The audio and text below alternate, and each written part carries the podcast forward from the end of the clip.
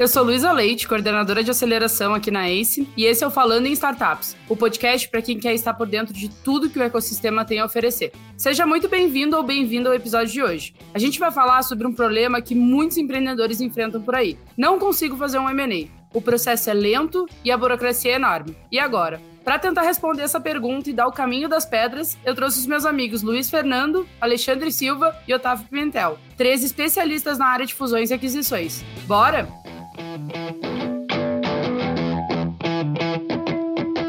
Bom, para a gente começar, então, eu vou pedir para os meninos se apresentarem. Otávio, vamos começar por você. Fala quem é você, da onde você vem, o que você faz, do que você se alimenta. Tudo bom, Luiz? Obrigado aí pelo convite participar. É, bom, como você já falou, meu nome é Otávio, sou analista de fusões e aquisições aqui na ACE. Sempre trabalhei com empresas tradicionais, mas entrando aqui na ACE, entrei mais para desvendar esse mundo de startups. Então, atualmente aqui na ACE, a gente só trabalha com M&A voltado para startups. E é um pouco disso do que a gente faz aqui. É a rotina com os empreendedores que criam negócio de tecnologia e a gente auxilia, auxilia esses empreendedores a vender esses negócios. Muito bom. Ale, se apresente para o nosso público. Fala pessoal, tudo bom? Eu sou o Alexandre, eu também sou analista de M&A aqui da ACE, muito parecido com o Otávio, venho do meio tradicional, sou economista aqui do INSPER de São Paulo, então mercado super tradicional, e aí eu vim para esse meio de startups é, para ajudar os empreendedores a realizarem o melhor exit, exit possível para eles. Né? A gente está aqui sempre procurando apoiar os empreendedores nesse meio de ciclo. Né? A gente não fala que é um final de ciclo, porque a gente quer que eles voltem a ser investidores, voltem a fundar outras startups, etc. Então, a gente ajuda nesse final do ciclo da startup que ele está vendendo. E por último, mas não menos importante, Luiz, se apresente para os nossos ouvintes, por favor. Tudo bem, Lu? Prazer estar aqui com você, com o Alê, com o Otávio, pessoas que eu tenho o prazer de dividir o dia a dia. É, Para quem não me conhece, eu sou o Luiz, eu estou aqui na, no time da ACE há pouco mais de três anos. É, então, tudo que envolve startups aqui dentro já fiz é, parte. Então, investimento, gestão de portfólio, desinvestimento, M&A de empresas que não são do nosso portfólio, relacionamento com investidores.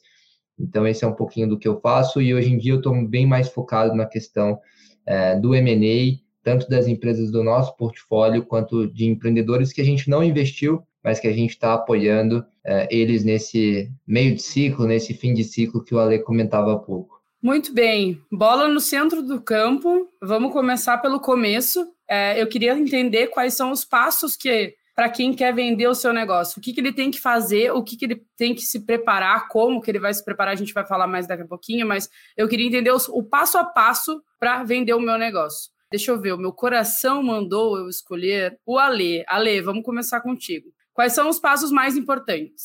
Boa, eu vou falando aqui, mas aí o pessoal vai me interrompendo e vai colocando aí também.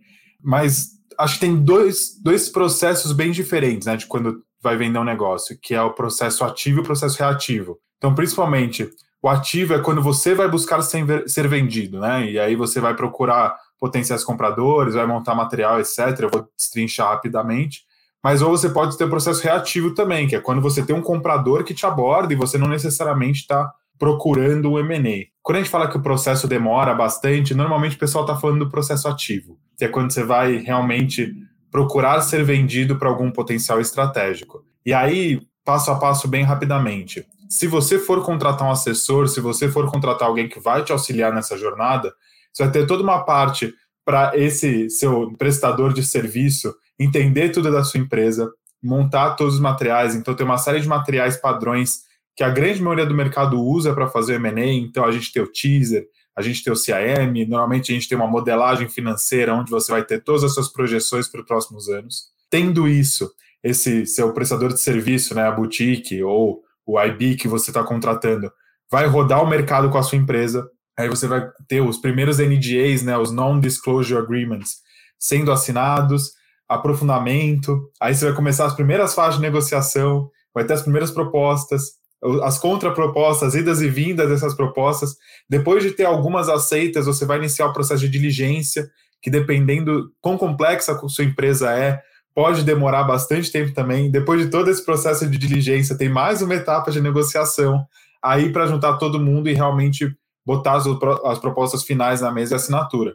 Então eu falei vários passos aqui, mas cada um desses passos às vezes demora bastante tempo para acontecer. Principalmente a parte de montagem de material demora algum tempo para realmente entender tudo. A parte de primeiras negociações, apresentação para o mercado e primeiras negociações é uma parte que pode ser rápida, se você já cravar rapidamente ali quem você vai, quem vai ser o seu comprador, mas pode demorar também. E a parte de diligência é uma parte que, em geral, também demora assim alguns meses para acontecer, dependendo do caso. Então, ao, ao, longo, o processo ele, ele é bem longo, bem complexo, e essas são as etapas mais normais, assim.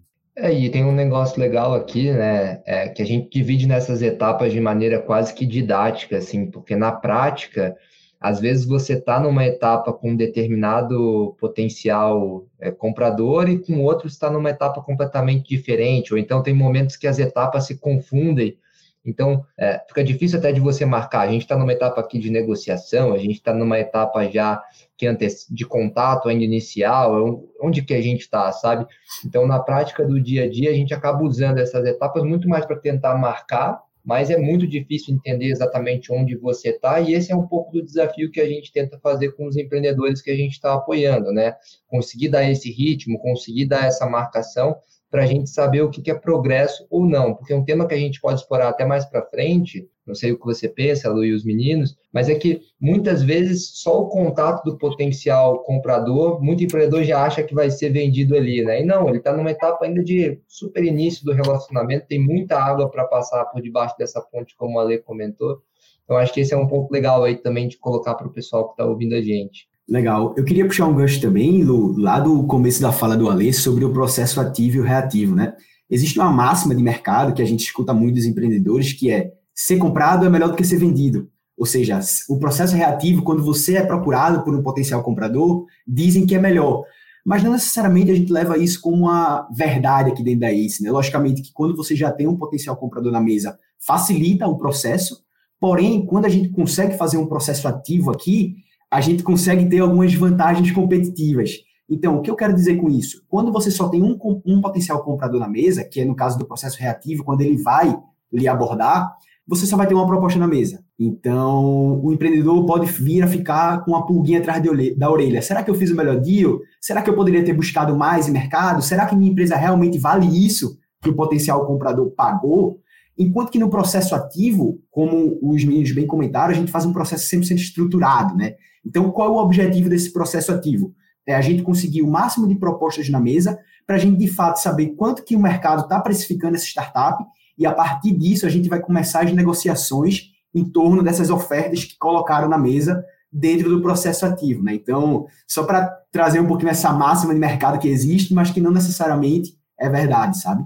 acho que além de ter a, melhor proposta do ponto de vista financeiro, normalmente uma empresa que está passando por um processo ativo vai estar tá mais bem preparada. A gente vai passar um pouquinho dos pontos de preparação mais para frente, mas vai ter todos os documentos organizados, já vai ter que ter mandado para o seu assessor bastante coisa de contábil, bastante coisa financeira, de produto. Então, muitas vezes já tem uma, uma organização bem maior que vai facilitar principalmente a diligência ali. Então, além do preço também, tem essa organização maior, às vezes é uma vantagem dentro de uma negociação. Muito legal, meninos. É, eu vou misturar duas perguntas que eu tinha aqui para vocês, porque a gente, eu sei que vocês vivem o M&A na prática, então eu queria que vocês me explicassem na visão de vocês o que, que é que torna o M&A tão demorado. Mas a gente também sabe que uma das dúvidas do empreendedor é justamente essa: ah, eu quero vender a minha empresa no meio do ano que vem.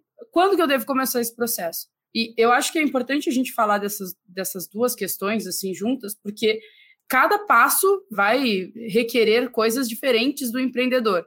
Então, como que ele co começa a se preparar para isso e quando que ele entende que é o momento certo de, bom, eu quero vender no, no, meio do ano que vem.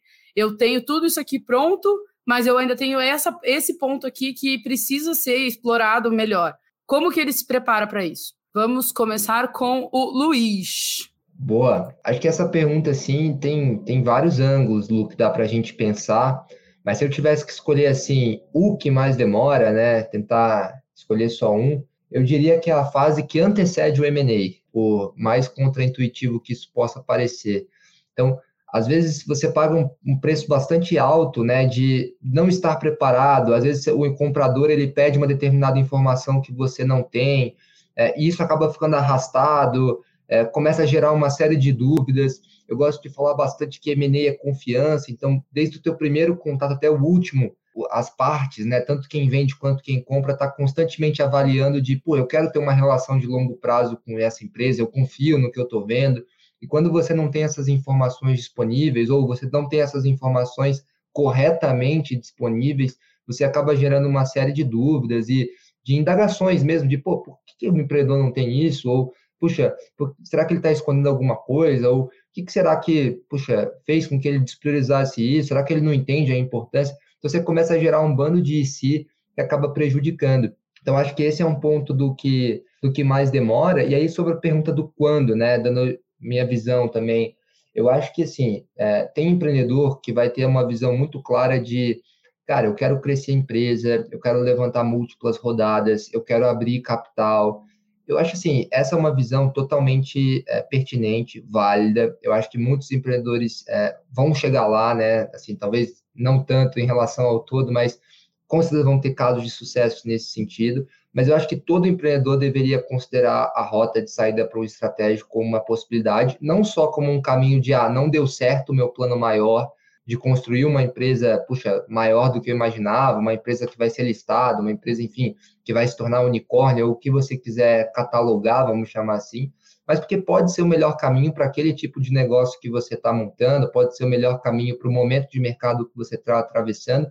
Então, eu diria que o melhor momento para você começar a conversar com o comprador é do momento que, puxa, quanto antes, assim, no momento que o seu produto estiver no ar, no momento que você estiver construindo canais, no momento que você estiver conversando com potenciais parceiros, porque quanto antes você conseguir estabelecer essa relação de confiança, seja uma relação de início até comercial, ou seja uma relação de respeito mútuo no mercado, mais fácil vai ser lá na frente de você pressionar as alavancas corretas para ter opcionalidade, né, para considerar uma saída que seja interessante para você. Então, coloco esses dois pontos, assim, acho que o primeiro é essa questão do, do processo que começa muito antes de você querer começar, e o segundo é que o estudo da linha de relacionamento com o potencial comprador você deveria nutrir desde o dia 1 um da sua empresa.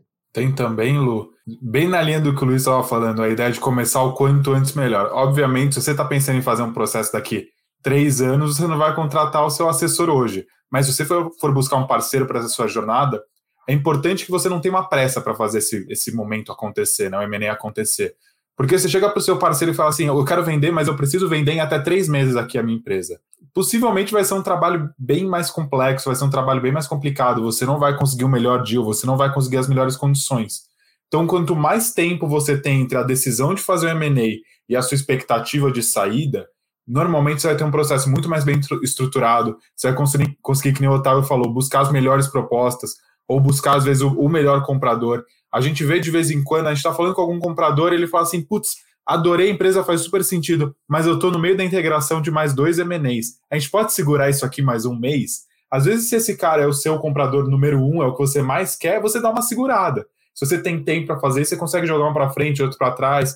Você consegue abordar primeiro uma galera que você não está tão afim assim, mas já para ir treinando, treinar pitch, treinar como uma negociação. Então, o processo de M&A ele é longo, mas quanto mais tempo você tem para ele acontecer, em geral, melhor ele é. Não porque o assessor adora enrolar e adora ficar cobrando retainer, mas porque quanto mais longo, mais calma dá para a gente ter em cada uma das etapas do processo. A gente pode montar o material e ter 100% de certeza que ele está refletindo tudo que a empresa do empreendedor realmente é. A gente pode colocar ele para treinar negociação, a gente pode abordar todas as empresas com bastante calma e entrar um pouco no fluxo de cada uma delas, o que em geral agrega mais valor. Então, assim, você quer fazer o seu M&A no meio do ano que vem. Pô, às vezes já vale a pena você ir falando com alguns assessores, ver como é o processo de cada um. Às vezes um vai te recomendar esperar um pouco, às vezes o outro já vai te recomendar começar. Já vale, e, e que nem o Luiz estava falando, se você quer ser muito vendido para um player específico, não dá para já ir fazendo uma parceria comercial com ele, às vezes, tentar abrir outra porta. Então, é, é muito subjetivo, assim, mas a, a minha resposta em geral é o quanto antes melhor, não sendo algo extremamente fora da casa também. Vou fazer três anos antes do M&A. Lu, eu queria puxar um pouquinho a discussão aqui que a gente está tendo para algumas situações que a gente vive no dia a dia, né? Eu, Luiz o Ale, a gente está constantemente na rotina com os empreendedores, então a gente começa a ver quais são os pontos em comum que a gente vê que atrapalha, que não que atrapalha, mas que demora o M&A, né? Então, Um deles, que a gente vê muito aqui, é a divergência das informações gerenciais e as informações contábeis, ou seja, são os números da empresa. Não tem como a gente. Até tem, mas isso destrói um pouquinho de valor quando a gente leva é, a empresa a mercado sem estar com esses números batendo bem, porque, como o Luiz bem comentou, existe uma confiança aí entre a parte que está vendendo e a parte compradora. Então, imagina que logo no começo do processo, os assessores, a empresa que está sendo vendida nesse processo de M&A, ela começa a despejar várias informações que não condizem com a realidade da empresa. Então, há uma grande divergência aí, e isso, como eu falei, pode vir a tirar o valor futuro da empresa, pode vir a queimar um pouco de valor. Então, acredito que um dos principais casos que, que a gente pega aqui, eu não sei qual é a visão do Luiz e do Alê, mas são de, de fato essas divergências, sabe? Informações contábeis entre as gerenciais. Outro ponto que a gente vê muito aqui também, tá? É questões de CNPJ. Então, por exemplo, vamos supor que a gente está trabalhando com SaaS, um Software as a Service, e aí esse SaaS ele, ele tem dois CNPJs. Um CNPJ fatura a receita recorrente e o outro CNPJ fatura a receita não recorrente. E aí, para adentrar ainda mais nessa questão dos CNPJs, tem também aquela empresa que coloca todos os colaboradores em um CNPJ parte por questões tributárias. Então, de uma maneira geral, é, tudo isso tem que ser corrigido antes, nessa pré-diligência que a gente faz, antes de levar a empresa para o mercado, tá? Para lá na frente não se queimar um valor muito grande. Então, a gente está sempre muito bem atento aqui a esses números, a essas questões societárias que envolvem as startups, a essa questão dos CNPJs também, que precisam ser corrigidas antes da gente levar a, a startup para conversar com esses potenciais compradores, tá? E uma coisa que tem que, acho que também deixar claro, assim, é, falando essas coisas todas que a gente falou, pode parecer que a empresa precisa estar perfeita, né, na hora do, do M&A ou para começar o M&A. Mas, assim, a verdade é que toda empresa tem algum problema ou muitos problemas. O que, assim, não é bacana é você desconhecer grande parte deles, né?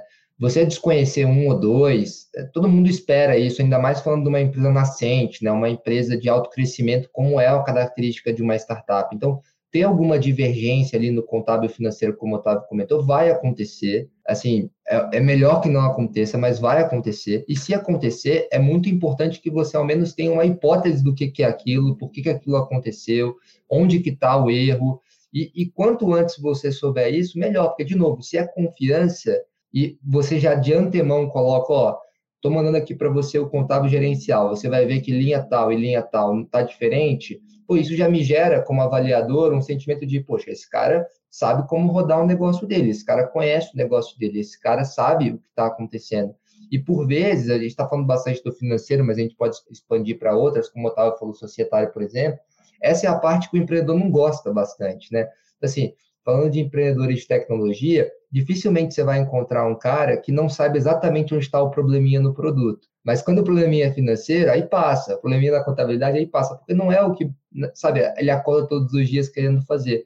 Então, por isso que quando o Ale fala dessa questão de procurar um parceiro o quanto antes para te ajudar a navegar, é uma questão de uma bola de neve, né? Porque quanto antes também você trouxer esse parceiro para ajudar, menor vai ser essa bola de neve, mais rapidamente você vai conseguir deixar as coisas apresentáveis para gerar essa confiança que a gente comentava e ir para a rua. Então, acho que essa é uma mensagem importante para os empreendedores. Não precisa estar tá perfeito no M&A, mas as imperfeições você precisa ao menos conhecer parte delas, ou melhor, grande parte delas. E se você uma... não mostra ela para os empreendedores também, né, Luiz? Assim, você sabe que elas estão ali, você manda as coisas financeiras com duas coisas diferentes, até parece que você está tentando enganar o comprador, né? Que é, é tudo que a gente não quer fazer. Não, e eu queria perguntar para vocês também. A gente falou muito sobre o negócio, mas eu acho que tem um lado de comportamento e resiliência do empreendedor também que precisa ser trabalhado durante todo esse processo. Assim, vocês têm muito mais contato com o empreendedor do que eu, por exemplo, nessa ponta. É, e eu vejo que vocês precisam dar esse, esse apoio, né? Esse apoio emocional até para o empreendedor, ajudar ele a estudar o pitch, por exemplo, que apesar dele ter criado aquele negócio e ele ser apaixonado por aquele negócio, às vezes ele não está preparado para falar com o, o, o, o, comprador, por exemplo, ou ele não tem o jeito certo de se comunicar para o comprador. E aí eu queria ouvir de vocês se vocês veem isso como uma dor de fato e como que os empreendedores podem se preparar para isso também, né? É, de fato, Lu, quando a gente fala que nós vamos ser o advisor do processo, a gente gosta de falar que a gente vai ser advisor e também terapeuta, né? Porque, imagina, o empreendedor, ele tem um negócio muitas vezes da vida dele ali. Então, a única fonte de renda do empreendedor é aquele fluxo de caixa que aquela, que aquela startup gera. Então, concorda comigo que é muito sensível você falar de venda de empresa, porque se tudo der errado, ali vai ser a única fonte de renda que ele vai ter para sobreviver, sabe? Então, tem que se ter muita cautela nesse tipo de processo. Então, por isso que a gente gosta de brincar que muitas vezes a gente também faz uma parte ali de ser o terapeuta para o um empreendedor, de conversar com ele, de fazer todo esse processo muito bem estruturado. E aí, puxando, respondendo a sua segunda pergunta, que você falou sobre treinar o empreendedor, sim, de fato, isso tem que ocorrer, porque muitas vezes o, o empreendedor vai chegar um momento do deal que ele meio que vai ser o ponto focal ali. O advisor é o facilitador do processo, mas o ponto focal, muitas vezes, vai ser direcionado para o empreendedor, quando eventualmente o potencial comprador vai questionar alguma coisa mais técnica do negócio, vai querer que o CEO apresente. Porque pensa comigo, o potencial comprador, muitas vezes, ele não está comprando só o negócio, e sim também o empreendedor por trás, tá? Então, esse empre empreendedor, ele tem que ter um jogo de cintura para apresentar o negócio dele, para apresentar potenciais vias de crescimento que ele enxerga. Então, logicamente que ele tem que estar tá olhando ali para a rotina do negócio, mas ele também vai ter que desenvolver esse jogo de cintura para se comunicar com esses potenciais compradores, tá? Tem também um, uma questão que, assim, principalmente quando vai para as fases mais avançadas do M&A, quando já está naquelas negociações finais, a gente fala que o empreendedor acorda um dia rico porque vendeu a empresa, aí vai dormir pobre porque a negociação foi mal, aí no outro dia de manhã tem uma mensagem que chega no WhatsApp, ele está rico de novo. Então, assim, é uma montanha russa, principalmente essas etapas mais finais do M&A. O empreendedor precisa ter uma resiliência, precisa ter, assim, uma consciência de que as coisas têm o seu ritmo, elas andam às vezes elas precisam ser mais devagar, você vai mandar as informações, você vai responder de um jeito, uma, uma informação que o empreendedor, que o comprador não queria receber daquele jeito, mas você precisa mandar, porque é assim que é a vida. E aí parece que deu tudo errado, aí vem uma resposta positiva, aí não, agora deu tudo certo de novo. E daí no começo do processo também, uma dúvida que muitos empreendedores têm assim, pô, apresentei minha empresa aqui, vocês apresentaram para 20 potenciais compradores e nenhum quis avançar. Ferrou. Ninguém vai querer minha empresa. Minha empresa é péssima, ela está com algum problema. Isso, é ou o oposto também. A gente apresentou e dos 10, 8 quiserem NDA. Não, tá, o mercado tá fervendo. Não, então agora eu vou, entendeu? Então tem que ter tudo, não é nem 8, nem 80 em quase nenhuma parte do processo. O empreendedor precisa ter uma tranquilidade, entender que assim, as coisas têm o seu ritmo, às vezes vai dar muito certo em um momento, depois vai dar uma esfriada, e vai esquentar de novo e aos poucos o processo vai acontecendo. É, e essa questão da montanha-russa eu acho que é uma analogia muito legal. E aí os empreendedores que têm vendas é, complexas, assim, né, vendem para grandes empresas, vão entender muito a analogia, é, que é aquilo, às vezes você tá super ali com uma empresa no seu ICP, que você acha que tem tudo a ver, as conversas foram muito boas, de repente a pessoa some na negociação. Aí você pensa, caramba, o que aconteceu? Tava tudo indo tão bem. Aí você pensa, nossa, não tá dando, faço o FUP e não responde. Aí quando você vai ver, um, dois meses depois, a pessoa saiu de férias, Aí no que ela voltou de férias, ela se embananou, ou ela tirou uma licença maternidade, paternidade. Então, assim, são coisas que acontecem, sabe? E aí, para o empreendedor pelo outro lado, que está vendo aquela possibilidade no fim do túnel, que está imaginando aquilo de se desenrolar, começa a ficar, puxa, o que aconteceu? Eu perdi. Na negociação, como a Ale comentou, é muito frequente, mas eu diria que tem em outros momentos também essa, essa montanha russa. E essa questão do terapeuta que o Talo falou, também acho muito verdadeira, assim. Às vezes, é, grande parte do trabalho, na verdade, assim, a maior parte do trabalho não é apresentar, não é montar material. Eu acho que é esse apoio, né, de ser esse amortecedor na negociação. Então, tem empreendedor que realmente fica chateado quando a precificação vem abaixo do que ele imagina. Ou tem empreendedor que, pô, imagina, trabalhando há vários anos naquele negócio, é um negócio que é, ele quer resolver uma dor, ele quer ajudar os clientes dele. E aí, quando surge uma oportunidade dessa na mão, o cara não consegue colocar a poker face que a gente fala, né? Ele nossa, topa que aparecer, entendeu? Porque ele está vendo ali um potencial bastante grande de seguir ajudando os clientes, talvez de outra forma, de maneira mais rápida. Então, acho que esses pontos que, essas duas analogias do terapeuta e da montanha-russa são muito verdadeiras, muito presentes. E eu acho que quem já passou por isso é, vai, vai se reconhecer em vários desses momentos, e quem não passou, afivela os cintos aí, porque vão ter dias realmente que você vai falar, puxa, o que, que eu estou fazendo aqui? Por que, eu só não sigo tocando? E vai ter momentos só olhar para trás, conectar os pontos e falar, é, entendi por que eu continuei e não parei, como são vários outros episódios da, da carreira, da jornada de qualquer empreendedor, né? Empreender é todos os dias é, um pouco dessa cabeça. É, eu sei que a gente está falando muito sobre resiliência, muito sobre etapas e tudo mais, mas pensando no empreendedor que não começou a pensar nisso, é, no empreendedor que está ali levantando cheque, fazendo o negócio crescer, mas que quer de fato, começar a pensar nisso, pelo menos para ter, ter, ter um pontinho na, na mente ali preparado para isso. Eu sei que o Ale tem um case para dividir com a gente. É claro que ele não vai abrir informações, tá, pessoal? Ele não pode.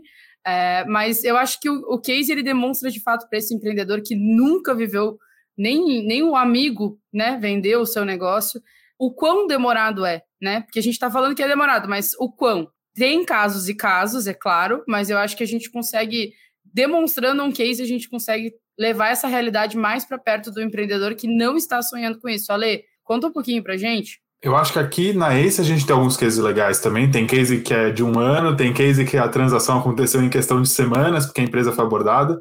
Mas eu, eu trabalhei um case específico que demorou mais de dois anos para acontecer. É, ele iniciou lá no, assim, no meio para o final de 2019 e eu já não estava nem mais. Eu, eu, eu, mudei, eu vim para cá para Ace trabalhar e a, e a transação foi concretizada, foi pelo menos anunciada no final de 2021.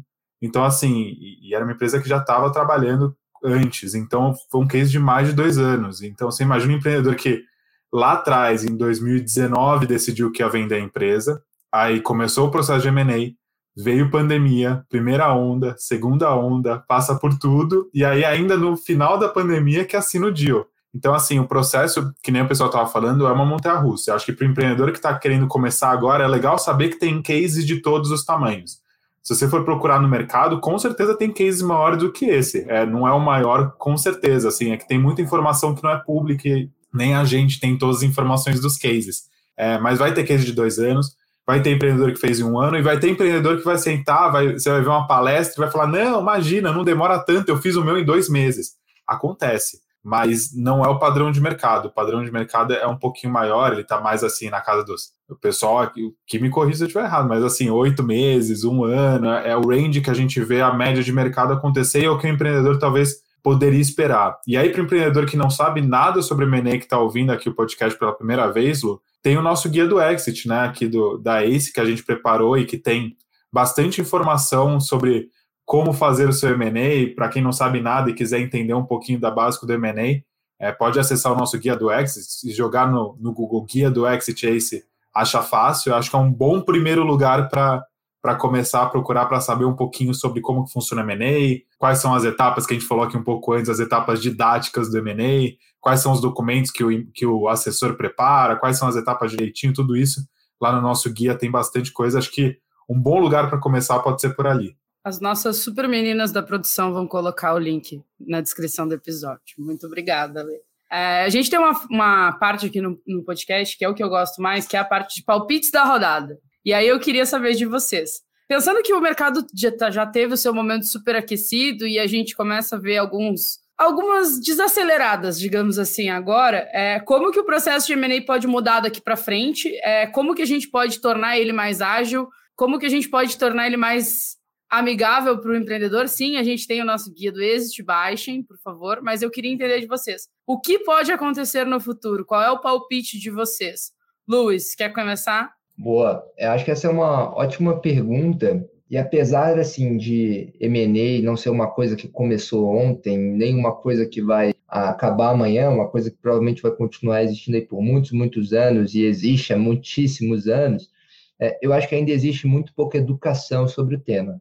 Então, da mesma forma que você, como empreendedor, é, meio que já sabe como que monta um pitch deck né, para investimento, mais ou menos como você faz o, o roadmap de desenvolvimento do seu produto, porque muita informação já foi criada, já foi consumida, já foi disseminada, muita gente já viveu isso, já sabe quais são as melhores práticas.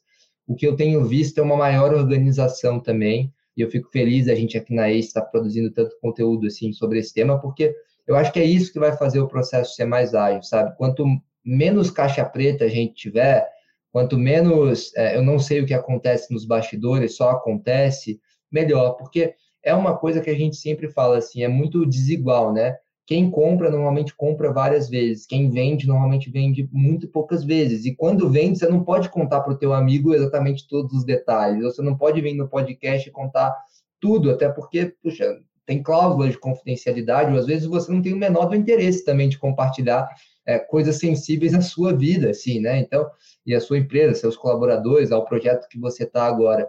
Então, acho que para acelerar isso passa muito por, por educação mesmo, passa mesmo da gente viver cada um dos cases, é, enaltecer cada um desses cases, porque por menor que ele seja ou por maior que ele seja, você vivenciar um ciclo como esse te posiciona numa próxima empreitada, seja com seus sócios atuais ou sócios futuros, é, a, a, conseguir navegar muito melhor esse, esse processo. Então, meu palpite vai por aí, assim, quanto mais a gente conseguir reunir informação de qualidade, prática, abrir um pouco desses bastidores, mais rápido a gente vai ver as transações acontecendo na medida do possível, porque nem sempre só o conhecimento ali das etapas, do que está acontecendo, das motivações, é o que vai fazer o deal ou não sair, mas eu acho que passa muito por educação, sem sombra de dúvidas. É, só para reforçar o que o Luiz acabou de comentar, é, a gente aqui, a gente está na linha de frente com os empreendedores, né? Então, todo dia a gente conversa com empreendedores diferentes, que possuem experiências diferentes e vivem momentos diferentes.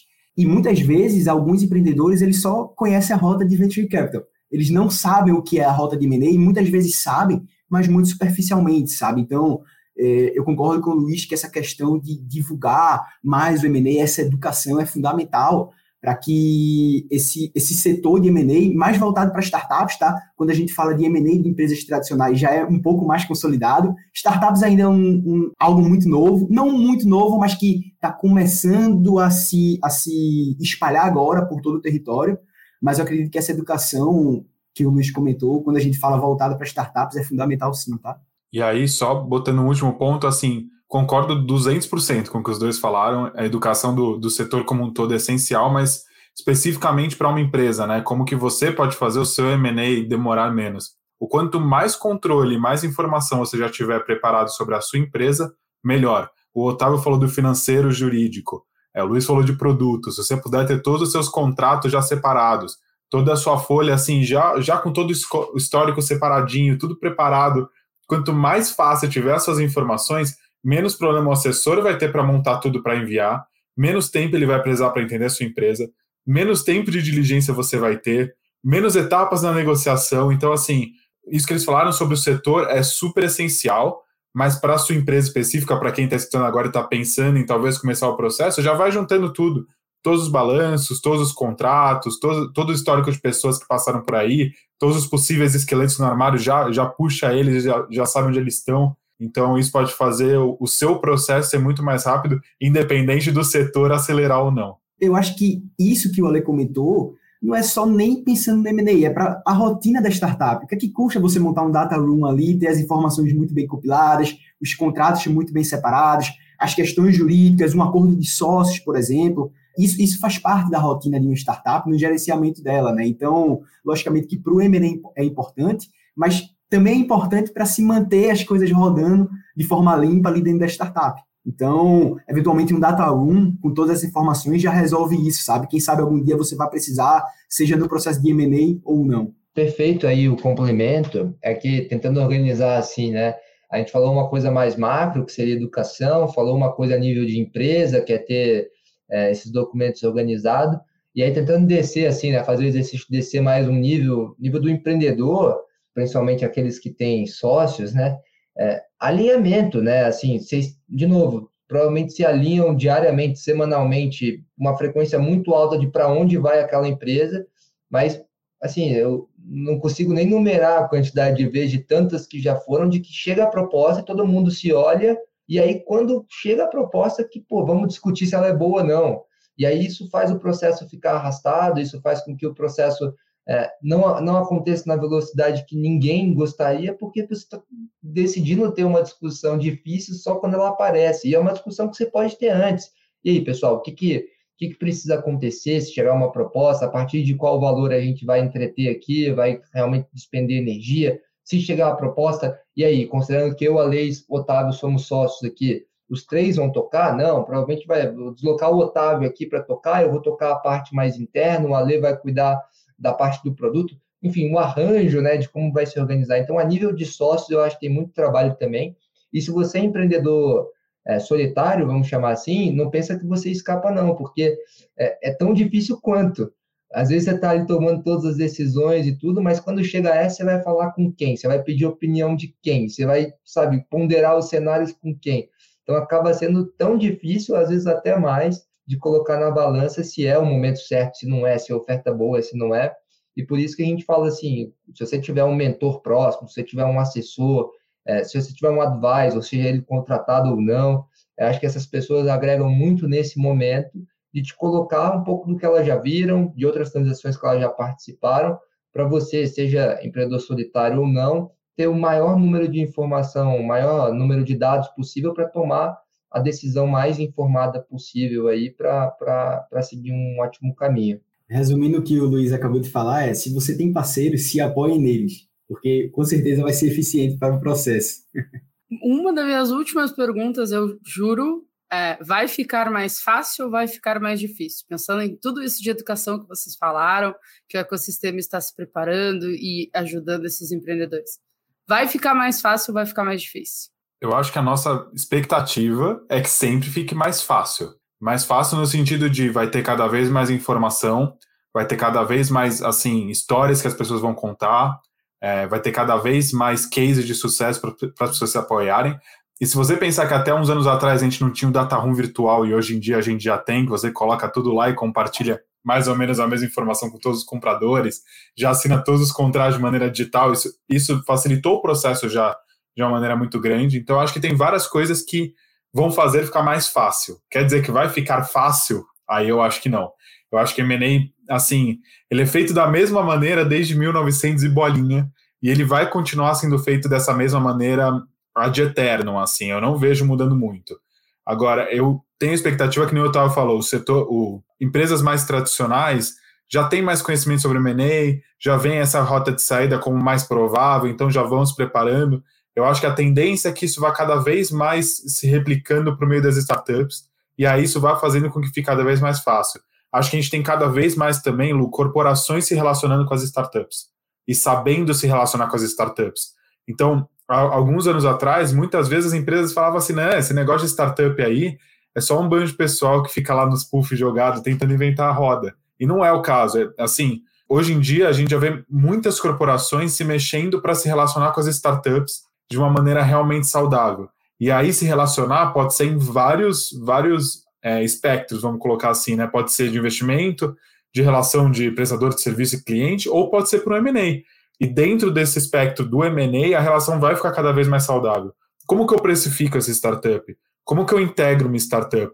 Pô, mas eles queimam caixa. Como que eu vou fazer o meu valuation, que antes eu olhava só para caixa? Como que eu vou precificar essa empresa aqui que está queimando caixa nos últimos três anos? Então, todo esse relacionamento das corporações com as startups deve fazer o M&A especificamente de empresas tech ficarem mais fácil o que não quer dizer que ele vai ser fácil como um todo. Dividir em duas partes, na verdade, essa resposta. Assim, olhando de fora, eu acredito que vai ficar mais fácil também, mas olhando assim, mudando o referencial para o empreendedor, eu acho que vai ser sempre tão difícil quanto. Porque na hora do vamos ver ali, os sentimentos, como a gente falou ao longo do papo de hoje, vão estar sempre aflorados. Então, talvez olhando de fora pareça mais fácil, pareça que tem mais informação, etc., como a gente vinha falando, pode ser até que esteja mais fácil, mas na ótica de quem está vivendo, eu acho que vai ser sempre difícil. E aí, de novo, pegando outra parte da resposta, assim, eu vejo que tem acontecido alguns movimentos legais, assim, também, que resta a gente saber se vão ser efetivos ou não, mas muita gente querendo transformar esse setor também. Então, você já começa a ver lá fora, assim, um pouco mais de é, empresas, uma espécie de marketplace, né, onde você compra e vende muito rápido, onde você consegue gerar um LOI, um term sheet, assim, questão de minutos. Obviamente que os, alguns ouvintes vão questionar se é aplicável ou não para todas as transações, e nem de longe eu estou dizendo que eu acho que são, mas eu vejo que justamente por ser um setor grande, um setor é, que movimenta bastante dinheiro, um setor antigo, como o Ale comentou, eu acho que tem espaço para muita disrupção na forma como a gente faz M&A. Eu acho que a forma que a gente faz M&A já está mudando. Acho que na pandemia teve deal que eu fechei que eu nunca visitei o comprador presencialmente o deal aconteceu virtualmente, então isso assim parece uma inovação pequena, mas falando de confiança, falando de você estabelecer laços, é, isso para mim é uma transformação quase que absoluta. Então eu vejo que tem coisa acontecendo também, e para quem está ali pensando em setores para empreender, eu acho que o setor de M&A tem bastante espaço para dar uma chacoalhada nas coisas como elas são. É, só para complementar o, o Ale e o Luiz, super concordo com a opinião deles, Luiz, tem mais um ponto que é cada caso é um caso, né? Então, eventualmente, uma empresa pode ser vendida em uma, duas, três semanas, outras vai demorar dois anos, que foi o case aí que o Ale trouxe, outras vai ficar ali na média de oito, doze meses. Mas eu acho que quanto mais as transações acontecem no setor, mais as notícias se espalham, né? Então, trazendo para nossa realidade aqui, a gente conversa com muito empreendedor que cogita o M&A porque uma startup parecida com a dele ou um eventual concorrente foi adquirido, sabe?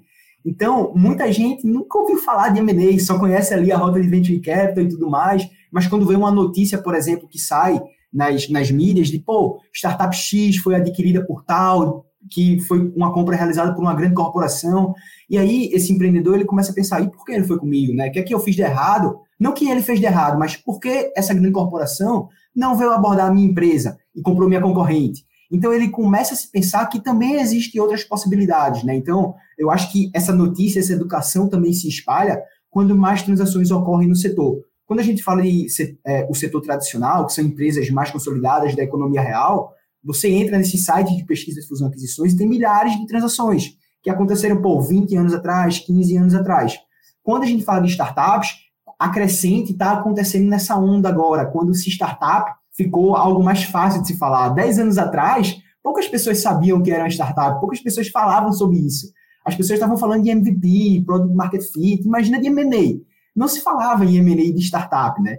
Então, quanto mais a notícia se espalha, mais as startups elas vão se desenvolvendo e mais os, os empreendedores eles começam a conhecer essas rotas alternativas. Então, não existe só a rota de venture capital, existem também outras rotas, sabe? Muito bom, meninos. E agora, para finalizar, eu queria que cada um de vocês, a gente falou tanto de conteúdo, eu queria que vocês dessem uma dica de conteúdo. Um livro, filme, série, podcast. A Lê não vale tu repetir o guia do Exit, tá? Eu só queria deixar registrado aqui. E eu vou te dar um tempinho a mais para pensar. Luiz, vamos começar contigo, que eu sei que tu consome ah, e constrói muito conteúdo. Vou ter que fazer o jabá aqui, né, Lu? Uma recomendação aí que eu colocaria para o pessoal é a newsletter que eu escrevo, pessoal, chama Exit in Public. É, vocês podem encontrar no exitinpublic.substack.com. Depois vai estar aqui na, na descrição do, do episódio. Mas nessa news, assim, eu estou na, na missão de abrir a caixa preta que a gente falava, né? Então, é, falar o que não falam por aí, mostrar os dados que não mostram por aí. Costumo ter uma pegada muito aberta com os leitores, assim. Então, é, você tem alguma dúvida, você quer alguma análise específica, me manda.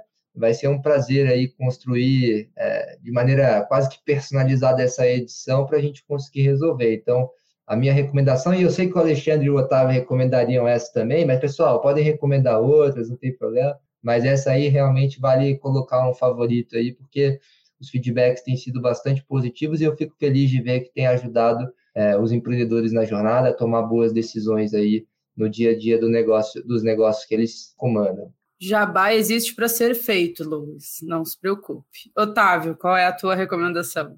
Legal, Lu. Eu vou trazer duas recomendações, tá? A primeira é um jabá meu também, vou, vou seguir a onda do Luiz aqui, mas eu escrevi um artigo super legal aqui na ACE, que é sobre as etapas típicas do M&A de startups, né? Então, vou deixar o link aí na descrição, vocês podem dar uma olhada, é, detalhando um pouco mais do guia do este que o Ale falou dentro de uma, um processo específico, que são essas etapas do M&A, né? Então, a gente detalhou lá a duração, como que ocorre cada etapa, geralmente o que costuma acontecer, quem são os envolvidos, então eu acho legal o empreendedor ter essa visão mais detalhada do que acontece no processo. A minha outra recomendação seria o livro Earliest, é, é um livro bem bacana, que ele fala um pouquinho sobre o Earliest de startups, para os empreendedores e também para investidores anjos. Então, quem ainda não leu esse livro, eu acho que vale a pena dar uma lida, que ele é bem legal também.